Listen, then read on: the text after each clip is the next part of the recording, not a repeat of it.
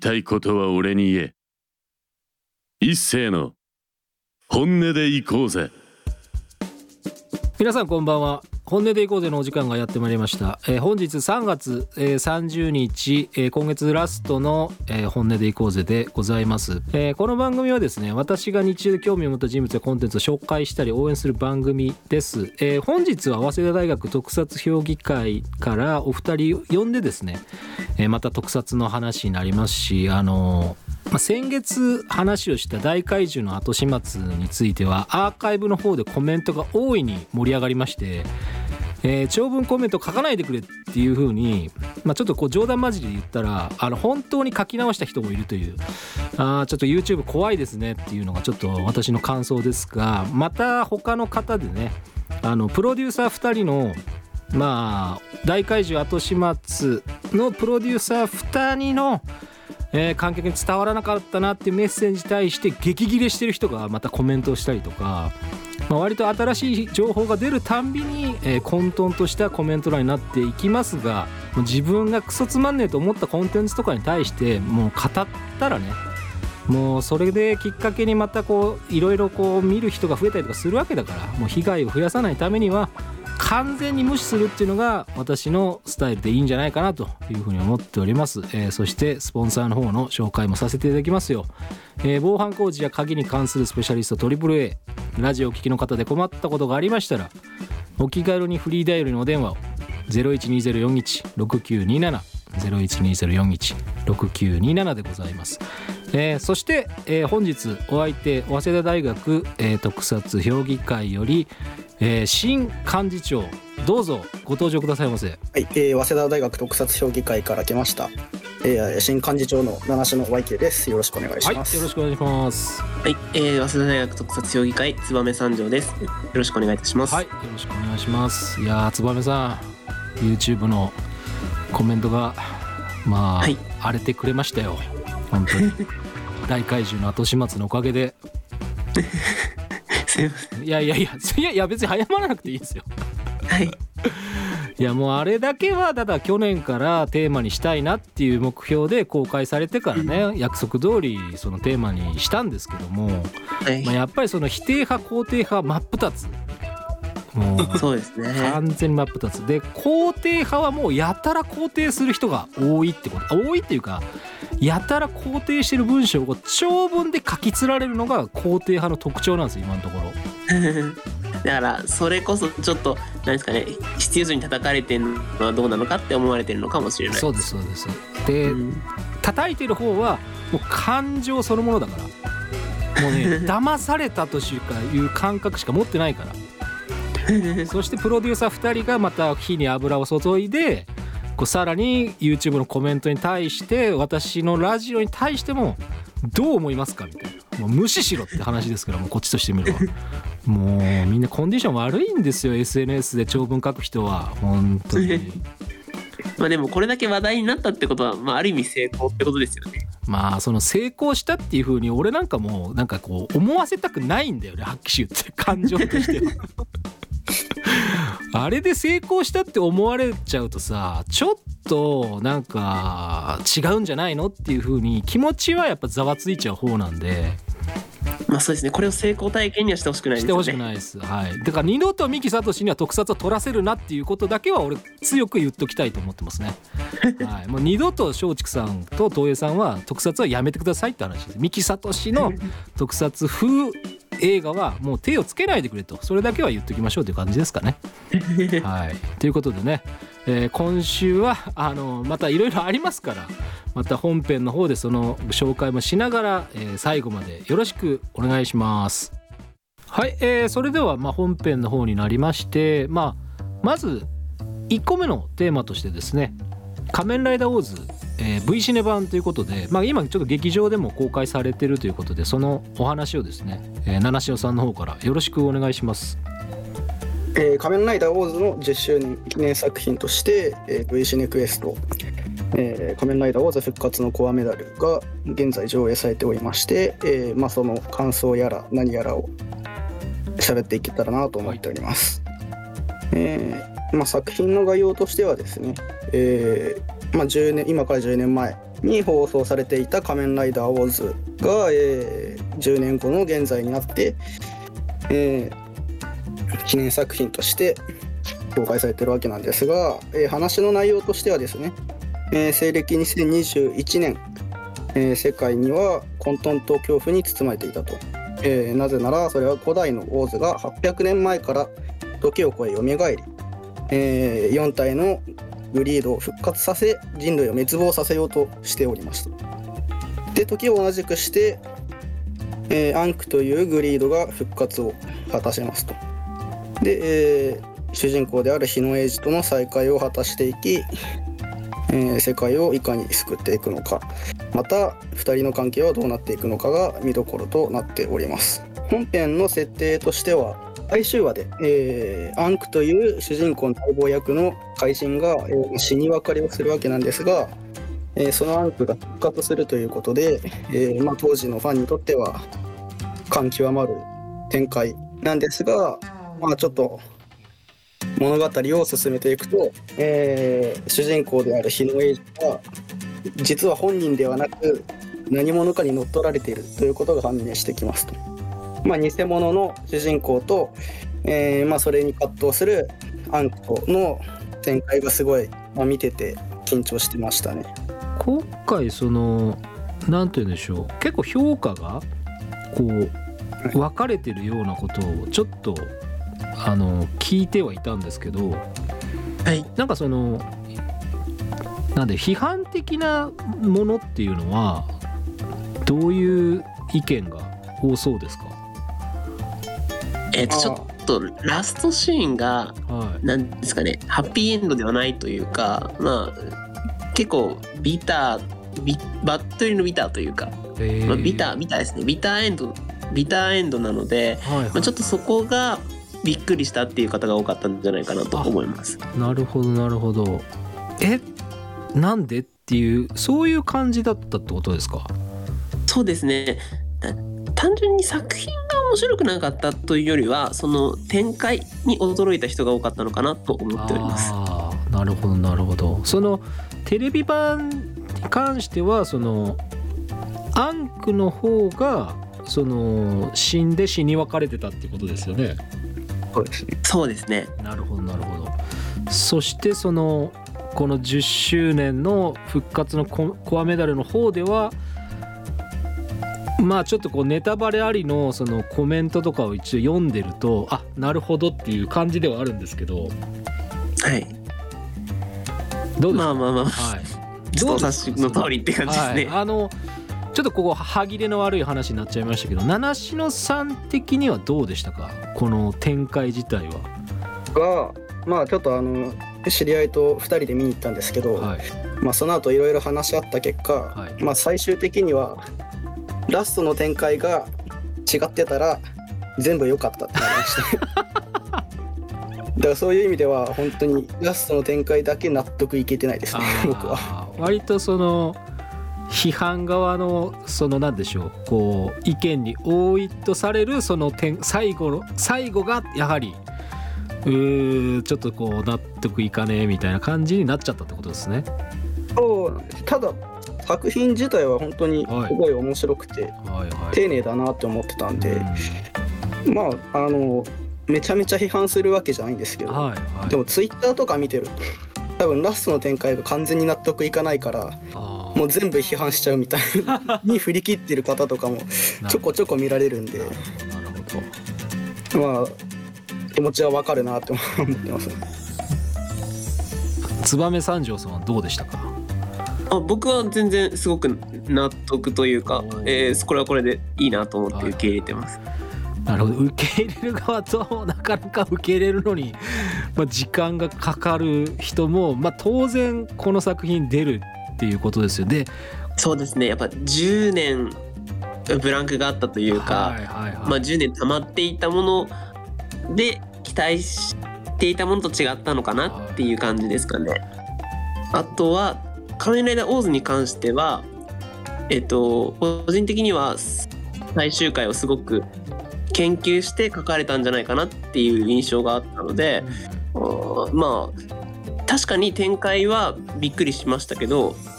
考えて作られてるなとは思いました。うーん。なるほどね。でもずっとそのなんでしょうこう最後の最後まで大体もう騙してたってことですよね。けど観客自体を。その「仮面ライダーオーズ」の V シネ版に関しては。ああそうだと思いますね。予告編だとはい。完全になんかアンカがアンクが復活してはい2人のコンビが復活のやったねみたいな予告編だったのでなるほど。やっぱそれを期待する観客は絶対多い はずで、まあ、僕もそれ期待してたわけなんですが、なるほどね。まあちょっと騙されたなっていうのはありますまあね。まあまあまあそうか。でもこういう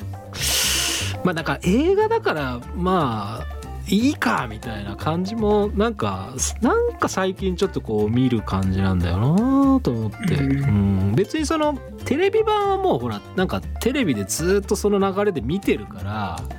まあ、最後にそういう衝撃があったとしてもまあそれは賛否両論あるあるだろうけどでもやっぱりその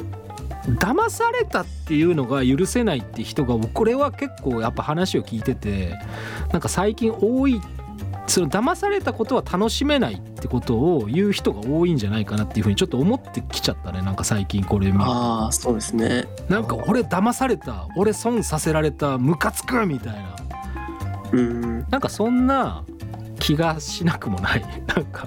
あー。なんか見たい展開見れなかったらそうだね。嫌だって人が多いのは確かに感じます。そうそうそう。だから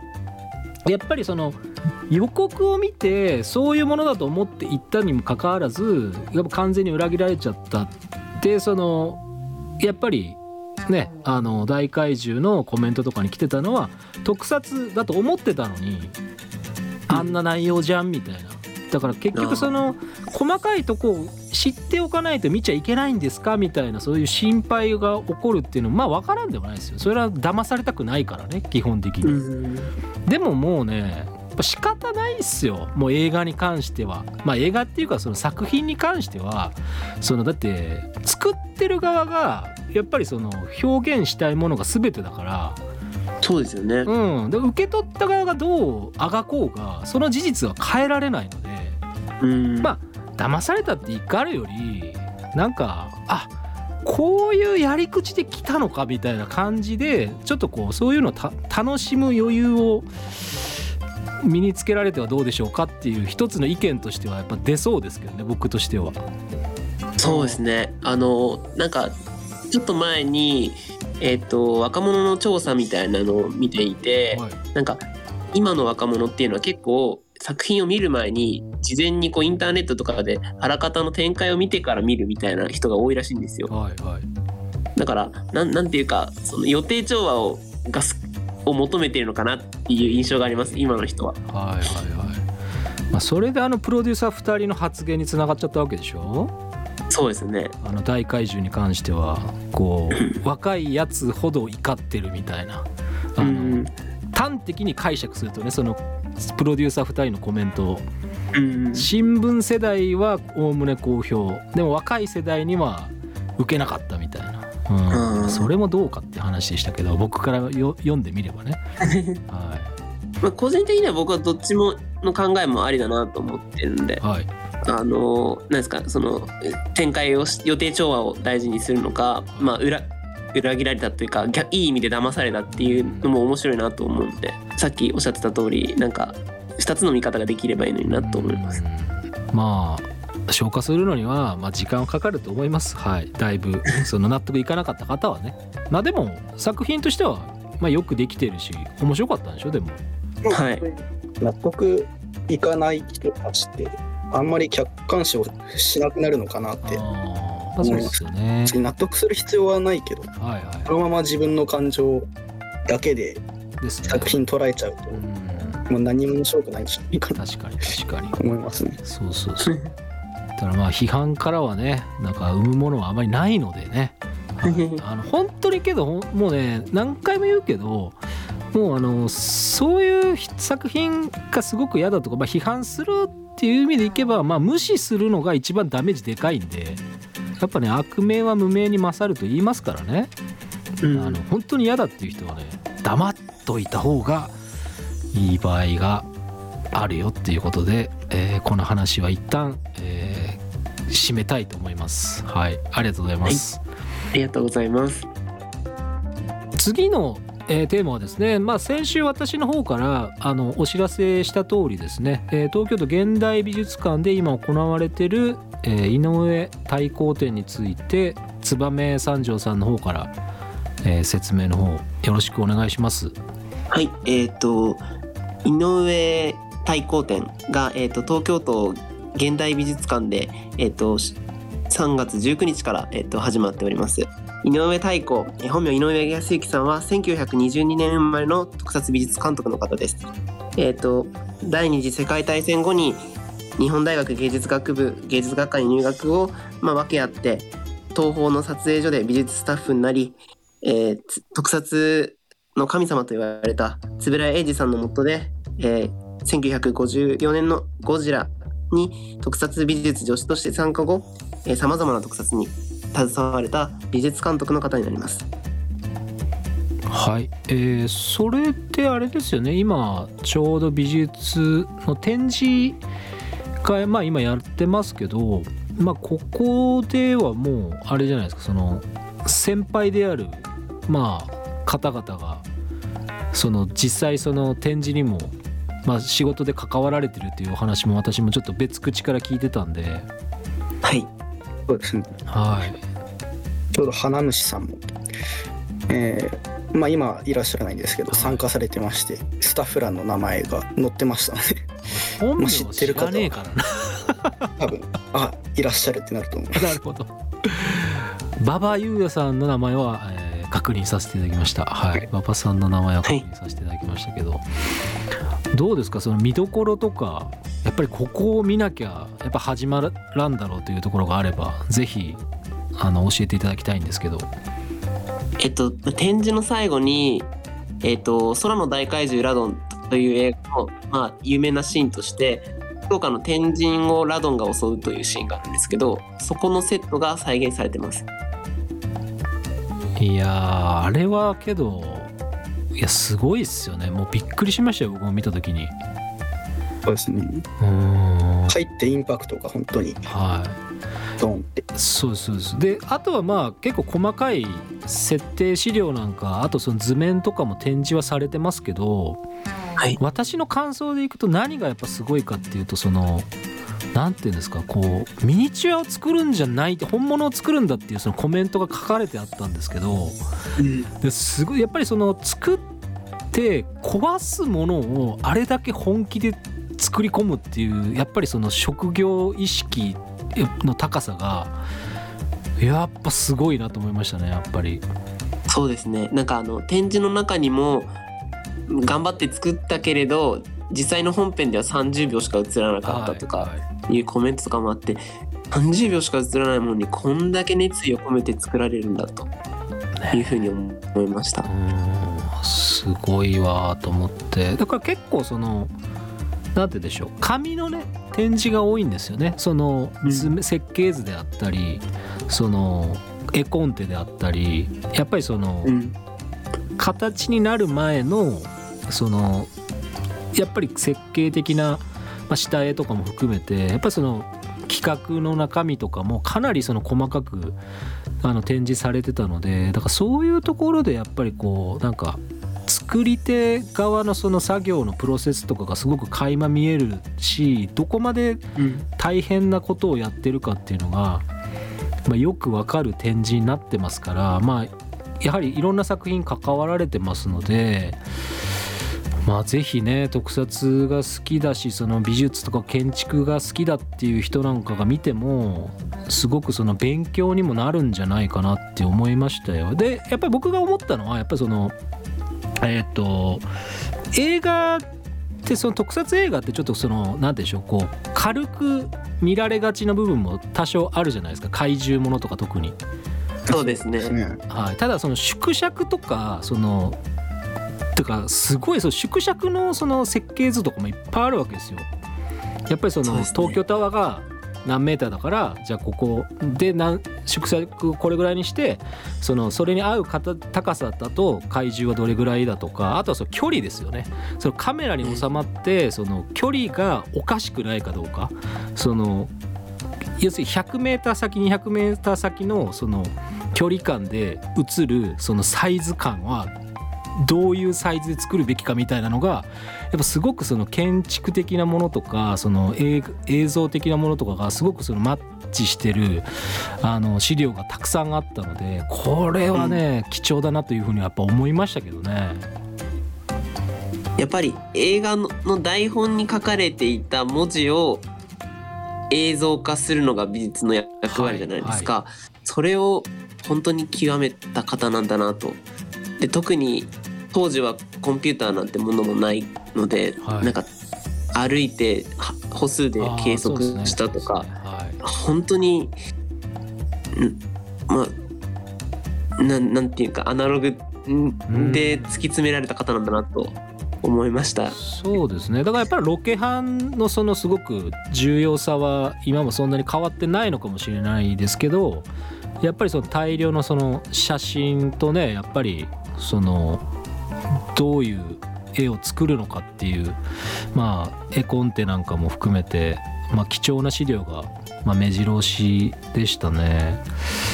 やっぱりねこう日本の特撮技術のやっぱりこう凄さがやっぱすごく伝わる展示になってますよあれは。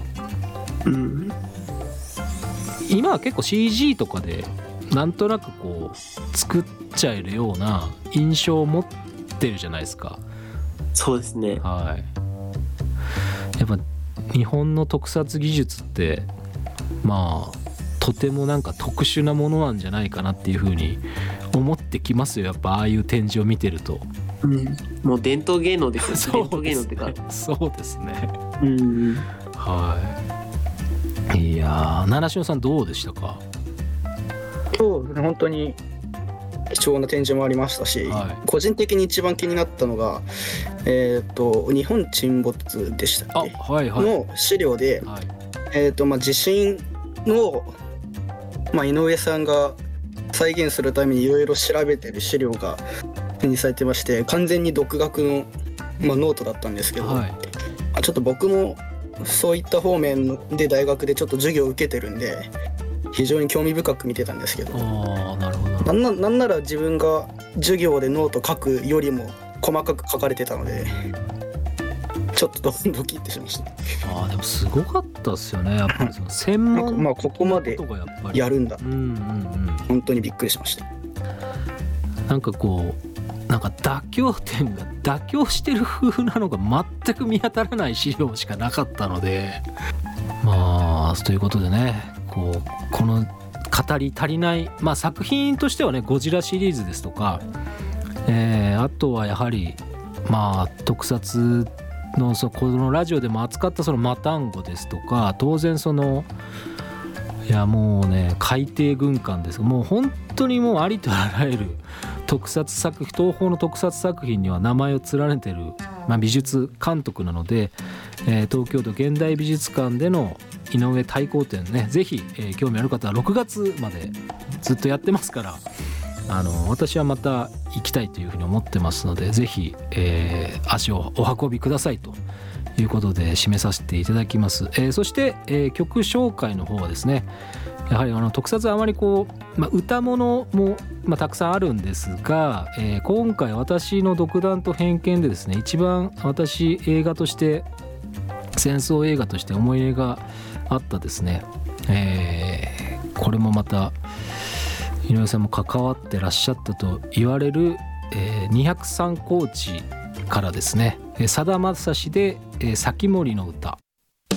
はい、えー、そろそろお別れの時間がやってまいりました。この番組ではメッセージ、えー、感想等を募集しております、えー、メールアドレスは本音アットマークミュージックハイフンバンカー .com 本音の綴りは HONNE 過去の放送アーカイブは YouTube、Spotify、Amazon Music 等で聞くことが可能でございます。えー、何かご意見ある方はねメールでもいいんですがあの YouTube のコメント欄にいただけると、えー、今日みたいに、えー、ちょっとねネタとして扱わせていただけるかなというふうに思っておりますのでぜひ、えーご遠慮なくよろしくお願いします、えーそして早稲田大学特撮評議会からも告知等ありましたらよろしくお願いします。えーもう3月の下旬ということで、えーもう大学が合格が決まった方も多いんじゃないでしょうか。え早稲田大学特撮評議会は、えーそんな方々をいつでも応募しております。早稲田大学生に限らず、えー特撮に興味ある方、えーいつでもホームページをご覧になって、えーご連絡ください。よろしくお願いします。はいありがとうございます、えーそうですね早稲田大学特撮評議会に入るとですねこのラジオにまあ出演しなきゃいけなくなる可能性もあります。あの感性が三途の川を渡りかけてる44歳になる男とねあのラジオやらなきゃいけないことがあるかもしれませんがまあ喋ってみたいと思う方はね、えーぜひよろしくお願いしたいと思います、えーで本日は、えーここまででございます。お付き合いいただきありがとうございました、えーお相手はパーソナリティの一世とえー早稲田大学特撮評議会から七種の YK とつまめ三条でお送りいたしました。えーそれではまた皆さん生き延びてお会いしましょう。ありがとうございました。